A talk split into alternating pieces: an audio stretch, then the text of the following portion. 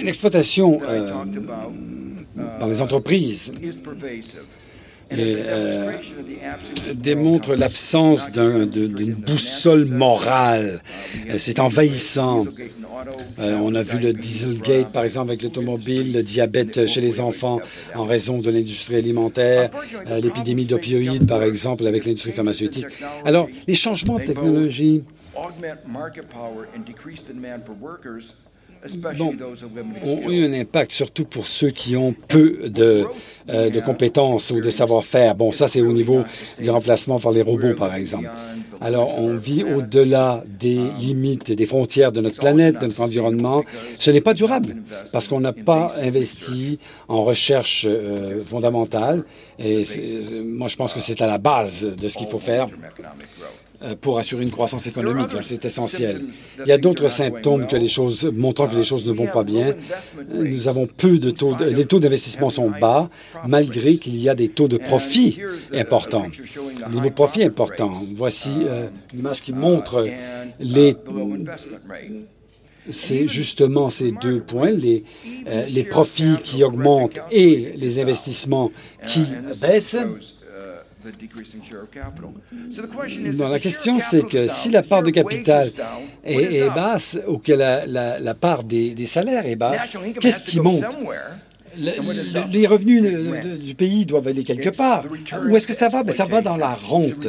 C'est les retours d'exploitation, le, pouvoir du marché, par exemple. C'est euh, c'est euh, la rétribution de toute forme, de toutes sortes de formes d'exploitation. C'est là que va l'argent.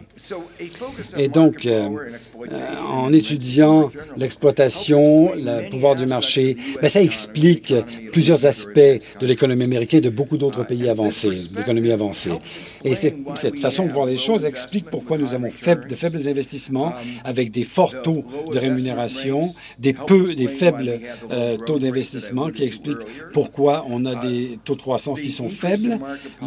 L'accroissement du pouvoir du marché, par exemple, avec euh, justement la même mise des grandes sociétés qui se concentrent dans les mains de, des, des, des, 1 euh, Et ceci explique nombre d'autres puzzles économiques. Je n'aurai peut-être pas le temps euh, d'en parler, c'est-à-dire savoir comment il est possible pour euh, la richesse économique, euh, par exemple, la mesure de Thomas Piketty, par exemple, Thomas Piketty monte, mais le stock de capital baisse dans le pays. Et le problème, c'est toujours, encore une fois, cette, cette économie de rentier. Donc, j'ai essayé jusqu'à présent là, de décrire les problèmes au niveau de l'économie américaine et dans nombre d'autres économies avancées, les symptômes qui montrent que les choses ne vont pas bien, les symptômes manifestés au niveau macroéconomique et les symptômes qui se manifestent au niveau individuel avec la croissance des inégalités, euh, l'abaissement de, de l'espérance de vie. Donc, c'est ce que j'essaie de démontrer. Donc, c'est peut-être euh, facile de passer beaucoup de temps à parler des choses comme tout est terrible et tout va mal. Mais nombre d'entre vous savent probablement que l'économie s'appelle la science inutile parce qu'on adore décrire comment les choses sont, vont mal et comment les choses vont empirer. Et c'est vrai, les choses vont pas bien. Ça, on doit le constater, on doit l'accepter. Mais je ne veux pas m'arrêter là. Et je, je voulais euh, chercher à savoir s'il y avait euh, une alternative. Le capitalisme progressif, par exemple, les réformes, société des réformés. Je pense que c'est une alternative, mais il faut une énorme réforme. Euh, pour les États-Unis, ceci nous ramène à une période antérieure où les abus de notre système économique et politique étaient totalement intolérables. Dans l'histoire des États-Unis, à la fin du 19e siècle, au début du 20e siècle, c'était le cas. Et euh, on a appelé ça la Gilded Age, c'est-à-dire euh, vous avez des gens très très riches. Euh, si vous visitez certaines parties de New York, par exemple, vous allez voir les, les restes finalement de cette période. Mais il y avait une énorme inégalité. Vous aviez des bidonvilles à New York, partout sont toujours là, mais enfin, c'était encore pire à l'époque finalement. Donc, Euh, et donc, ces problèmes ont donné lieu à cette idée de, de réformes progressives qui ont conduit à toute une série de législations qui ont changé les États-Unis, changé notre économie, changé notre société.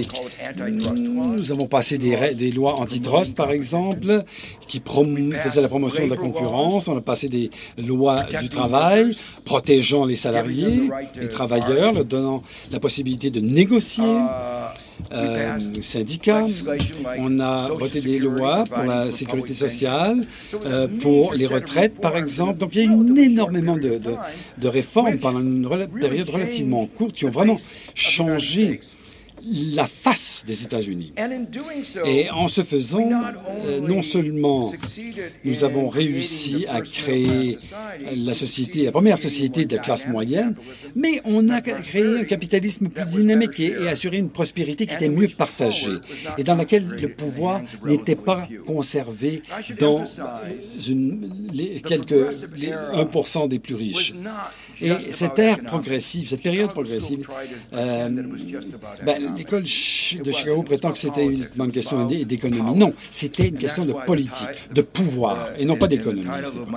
Et c'est pour ça que dans le titre, je parle du peuple, et ben, c'est l'objet, c'est l'objectif de notre euh, système politique, et du pouvoir. Et à propos du changement des relations de pouvoir dans nos sociétés.